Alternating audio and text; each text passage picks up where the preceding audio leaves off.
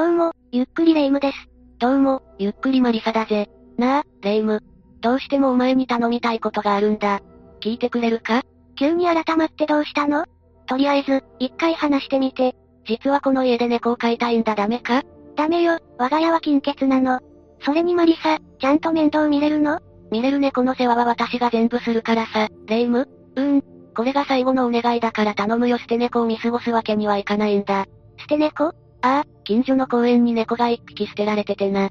それはかわいそうねそういえば、あの猫たちは元気にしているのかしらあの猫たちってレイムの知り合いに猫を飼ってるやつっていたか？いいえ、知り合いの話じゃないわ。前にホームレスが殺害される事件があってね。その事件の被害者が捨て猫を可愛がっていたんだけど、残された猫たち、今はどうしてるのかなって。それは心配だな。保護されて、元気にしているといいんだが。それにしても、その事件ってどんな事件だったんだ？そうね。今回は岐阜ホームレス襲撃殺人事件について紹介するわ。それでは、ゆっくりしていってね。岐阜県岐阜市に位置する合土橋の下、被害者であるホームレス男性の渡辺哲也さん81歳と、知人女性68歳は、その場所で生活していたわ。知人女性は青いテントの中で、渡辺さんはそのテントの、設置場所から少し離れたアスファルトの上で野宿をしていたの。事件が起きたのは2020年3月25日。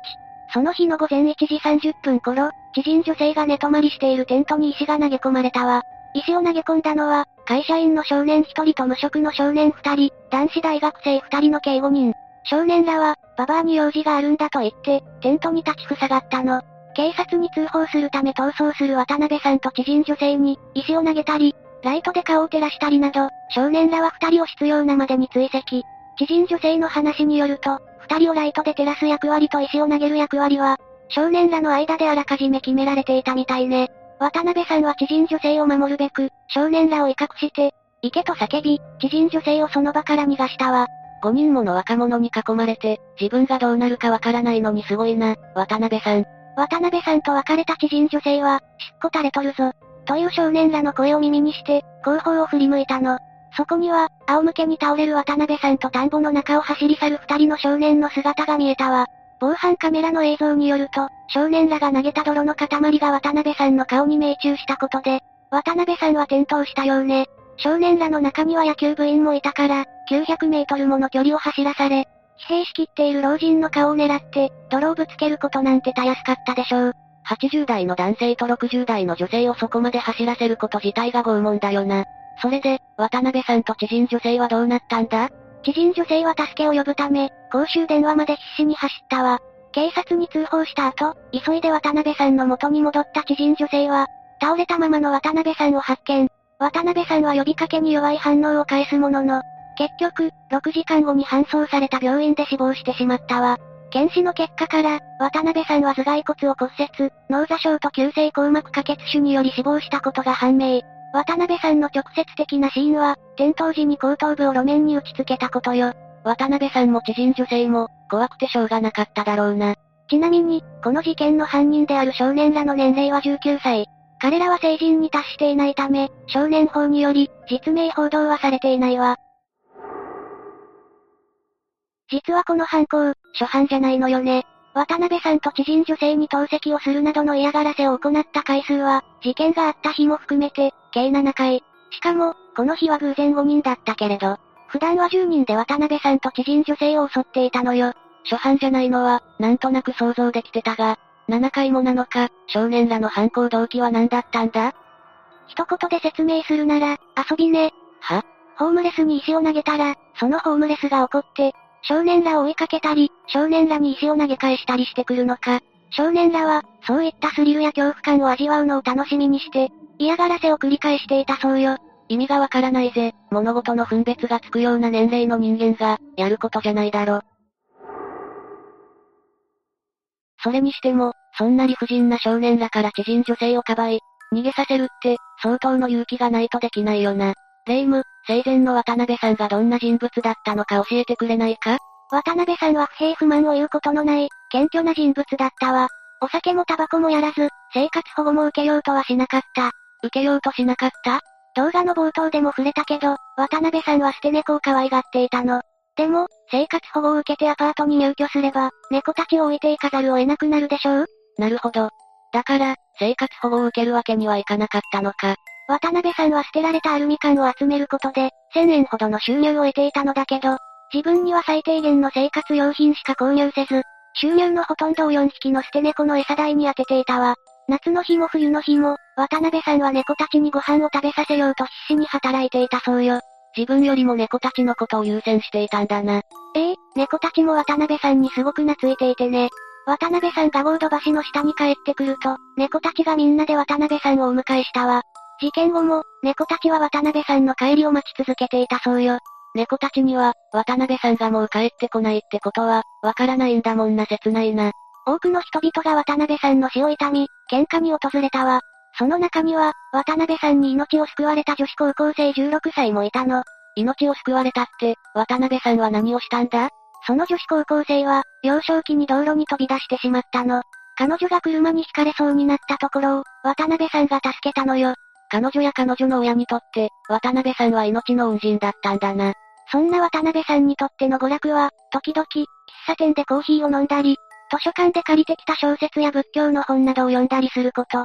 自分には学がないからといって、渡辺さんは図書館で読書に励んでいたの。加害者である少年らが、どんな人物だったのかも気になるな。2020年4月23日、岐阜県警は、会社員の少年1人と無職の少年2人を殺人容疑で、男子大学生2人を傷害致死容疑で逮捕したの。この動画では、主に主犯と見られる会社員の少年 A と無職の少年 B について、触れていくわね。まずは、A という少年について解説していくわ。A の家族構成は、母親と兄と弟、おば、祖父母。母親のパート収入だけでは生活できず、A 家は借金を抱えていたの。野球少年だった A は高校まで、平日は練習、土日は試合と野球に明け暮れる日々を送り、友達と遊びに行くこともなかったわ。熱心に野球に取り組んだ努力が実を結び、野球の成績を評価された A は、高校卒業後に、野球部のある企業に就職。幼少期から、苦労しながらも、自分を支え続けてくれた母親の姿を見ていた A は、野球をしながら働き、少しでも母親に恩返しをしたいと考えていたそうよ。実際にやったのは、恩返しどころか親不孝なんだよな。ここまではいい話だったのに、どうしてこんな事件を？就職後、A は野球仲間のつながりで、例のメンバーのうちの一人の家に遊びに行くようになり、そこで、B たちとも知り合ったわ。10人は夜中に車で、心霊スポットや野球を見に行って遊んでいたの。学生時代、ろくに遊ばずに、野球ばかりをしていた A にとって、友達と遊ぶ時間はとても新鮮で楽しいものだったわ。ただ、他のメンバーとは違い、就職していた A には、遊ぶための時間が確保できない時があったのよね。けれど、A は付き合いが悪いと思われたり、グループの中で浮いたりしないように、時間をなんとか確保して、遊びにはできるだけ参加するようにしていたの。仕事のために時間が取れず、たまに遊べないことがあるくらいで、ひどい扱いを受けるのなら、その程度の友情だと思うんだがな。まあ、グループから浮きたくないという気持ち自体は、わからなくもないぜ。映画渡辺さんと知人女性の元に訪れるきっかけとなったのは、グループで愛知県にある心霊スポットに遊びに行った時のこと。心霊スポットに遊びに行った帰り、A たちは公園のベンチで寝ているホームレスの男性を発見。ホームレスを見下していた A たちは、その男性を木の棒でつついたり、からかったりして、嫌がらせをしたわ。その姿を見た B は、もっと面白いところがあると言って、A たちにコード橋の下に住んでいる渡辺さんの存在を教えたの。B から、渡辺さんをからかうと怒って追いかけてくると聞いていた A は、最初は何もせずに、B たちが渡辺さんと知人女性に嫌がらせをするのを眺めていたそうよ。B の話を聞いた当初は、渡辺さんに恐怖を感じていた A も、何回も渡辺さんたちの元に訪れるうちに、ホームレスへ嫌がらせをする、という行為を楽しむようになっていったの。1回、2回、3回と訪れるうちに、他者を傷つけることへの罪悪感や、抵抗感もだんだん消え、行為はエスカレートしていったんだろうな。ついに取り返しがつかない事態になってしまった時、A は何を考えていたんだ？事件の夜、渡辺さんと知人女性を追いかけていた A は、田んぼに入り、ソフトボールくらいの大きさをした少し湿っている土の塊を拾い、渡辺さんに向かって投げたの。土の塊は渡辺さんに命中して砕け、渡辺さんは転倒。路面に頭を打ちつけ、動かなくなった渡辺さんの姿を見た A は驚き、こんな風になるとは思っていなかった。やばい、どうしようと焦りを感じ始めたわ。そして、近くにいたビートの相談の結果、一旦ここから離れることにしたのよ。知人女性が見た田んぼの中を逃げる二人の少年の姿は、A と B のものだったんだな。けれど、心配になった A と B は、他の三人と共に車で現場に戻り、渡辺さんの様子を確認したの。倒れたままの渡辺さんは、口から泡や血を出して、いびきをかいていたわ。いびき？寝ていたってことか？いいえ。頭を強く打ちつけた人間は、いびきをかくことがあるのよ。そもそも、いびきは気道のどこかが狭くなることで発生するわ。普段、人間は中枢で反応し、意識的に息が詰まらないようにしているんだけど、意識障害が起こると、絶根沈下により気道が塞がれて、新昏睡になる手前でいびきをかくことがあるの。新昏睡の手前ってかなりまずい状態だよな。というか、せっかく5人で戻ったんだから、1人くらいは通報したり、救急車を呼んだりしなかったのか？それがしなかったのよね。A はその理由について、僕がやってしまったことから逃れたかったと答えたわ。そう思うなら、最初からやるなよ。そして、被害者に対する気持ちを問われた A は、渡辺さんと知人女性には、本当に申し訳ないと思います。僕が被害者の立場を、見下すような考えをしていたので、嫌がらせや石を投げるようなことをしていたと思います。その考え方は全部間違っていたと思いますと答えたの。次に、B という少年について解説していくわね。幼少期の B は、手のかからない子供だったわ。家族仲も良好で、両親の前で暴言を吐くこともない。友達の数も少なくはなかった。小学2年生から野球を始めた B は、朝日大学にスポーツ推薦で進学し、学費も全額免除だったの。けれど、高校2年生の時に肘を痛めて手術をしたものの、思うように球が投げられなかったことと、大学の人付き合いが苦痛であったことから、両親に無断で退学。ちなみに、B は野球が好きでも嫌いでもなかったそうよ。渡辺さんと知人女性への嫌がらせは、計7回行われていたのだけど、その7回すべてに B は参加していたわ。B の石の投げ方は、野手投げ。何かを傷つけるつもりも壊すつもりもなかったため、楕円を描くようなスピードで石を投げたと B は語っているの。何も傷つけるつもりがない人間は、誰かに石を投げたりしないだろ。そもそも、7回すべてに参加している時点でな。7回もゴード橋に向かったことについて、B は消極的というわけではなかったが、特段行きたかったというわけではないと述べているわ。さすがに言っていることに無理があるだろ。そして、B は18歳の時からずっと死にたかったので、何も考えてなかった。すべてにおいてどうでもいいと思っていた。だからゴード橋へ行くのも何でもいいやという思いだったと供述。その後、自身の家族への思いについて裁判員に質問され、僕は両親に対して、もっと面会に来てほしいと言ったり、本の差し入れを何回も要求して、金銭的にも迷惑をかけている。それをやめることができないと B は口にしたわ。どうでもいいって、亡くなった渡辺さんや渡辺さんに先立たれた知人女性のことも、そう思ってるのか？今のマリサと同じ質問をした裁判員がいたけど、その質問に対して B は、渡辺さんの命を奪ったこと、知人女性にトラウマを植え付けてしまったことについては、反省しているけれど、その後の自分の人生はどうでもいいと答えているわね。そして、B は最終陳述の際、僕はこの罪を償う資格はありません。人という立場に立ってはいけない考えを持った僕は、人の尊厳を踏みにじった。死をもって償いたいですと供述し、涙を流したの。ここまで後悔や謝罪を口にしていた A と B なんだけど、彼らの主張には、いくつかの食い違いが見られたわ。食い違い？第1回後半から第3回後半の際、渡辺さんと知人女性を襲ったメンバーのうち、A と B 以外の3人が検察側の証人として出廷したの。3人は橋の下で花火をしていたら、渡辺さんが来て争いになり、正当防衛で殺害してしまったということにしてほしいと、A と B の両名に口止めを依頼されたことを証言。けれど、A は自分からではなく、B からそのような話をしたと主張し、B は自分はそんな話をしていないと主張したの。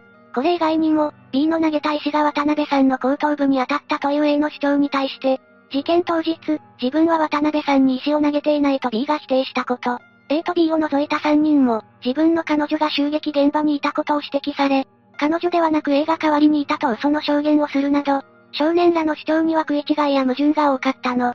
ちなみに、通話アプリの音声から、検察は B も石を投げていたと結論付けたわ。やっぱり、さっきのって口だけの謝罪だよな。全員が自分の保身しか考えてないし。結局、少年らにはどのような判決が下されたんだ？未成年とはいえ、ここまでのことをしでかしたんだ。重い判決じゃないと納得できないぜ。A は懲役5年、B は懲役4年。一人は少年院装置の保護処分となり、残りの大学生二人は暴行に共謀した事実が認められないとされ、不起訴処分になったわ。はぁ、いくらなんでも軽すぎるだろ？どうしてこんな判決が下されたんだよ？マリサがそう思うのも仕方ないわ。判決理由は、一般的に考えて、小さな石を投げたくらいでは、人が死ぬ危険性は低いという弁護側の主張が認められたことよ。SNS などでは、相当炎上したんじゃないのか？そうね。ネット上では岐阜検察の判断に対して、非難の声が殺到したわ。けれど、不思議なことに、大手マスコミのほとんどがこの事件を取り上げなかったのよ。え、それはおかしいぞ。言い方は悪いが、SNS で大炎上中の事件なんかは、マスコミがこぞって取り上げるようなネタだろ。しかも、地元のマスコミの中には諸事情でこの件の報道から手を引くことになりました。という発表をしているところもあるのよね。それって裏で大きな力が働いているんじゃ。その可能性は高いわね。実際に、知人女性は石を投げてきた少年の一人が、俺の父さん、県警本部にオルデーと威張るように言っていたのを聞いているの。県警本部？それじゃあ。ええ、警察がこの事件を握りつぶそうとしていた可能性があるのよ。気になっていたんだが、今回の事件が初犯っていうわけではなかったんだろ？渡辺さんと知人女性は、警察に通報したりしなかったのか？しているわ。事件の5日前も、二人は必死に少年らから逃げ、コンビニの電話を借り、110番通報をしたのよ。けれど、通報を受けて駆けつけた警官たちの反応はひどいものだったわ。護身用の鉄の棒を持っていた渡辺さんに、棒を下ろせと怒鳴るばかりで、二人の身を案じる言葉をかけることすらなかったの。さらに、犯人たちはきっとまた来るから、見張ってほしいと二人が頼んでも、警察はまともに取り合ってくれず、捜査をしてくれなかったわ。ひどいな事件後は、警察の対応も変わったのか？ええ。事件後、A さんには女性刑事が保護のために張り付くようになり、非常通報装置ココセコムが与えられたわ。ココセコムを使用すれば、ボタン一つで、警察に通報が可能なの。そんな便利なものがあるなら、最初から渡せばよかったんじゃ。そうね。知人女性も警察が事件前にこれを渡してくれていたなら、渡辺さんは死なずに済んだのではないですか？と警官を問い詰めたわ。けれども、それを聞いた男性刑事はまあまあ、そんな責めんといてよと笑い、女性刑事は言い訳するだけで、まともな返答は得られなかったそうよ。対応は適切だった。落ち度はない、警察側の主張は一貫してこれだったわ。落ち度はないってよく言えるな。決定的な事件が起きたから、警察が動いたっていうのがな。知人女性の心境を考えると胸が痛いぜ。そういえば、この事件は少年法により、実名報道がされていなかったんだよな。だが、炎上したなら、犯人を特定しようとする人間も出てきたんじゃないのか？ええ。加害者である少年らを特定しようとする人間も多く、SNS 上では、すぐに朝日大学野球部員の名前と顔がさらされたの。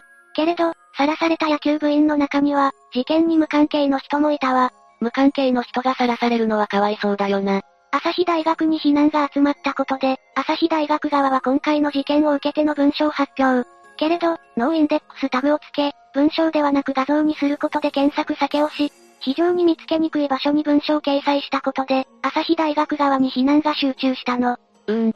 まあ、対応は誠実だったとは言えないが、大学側には非がないよな。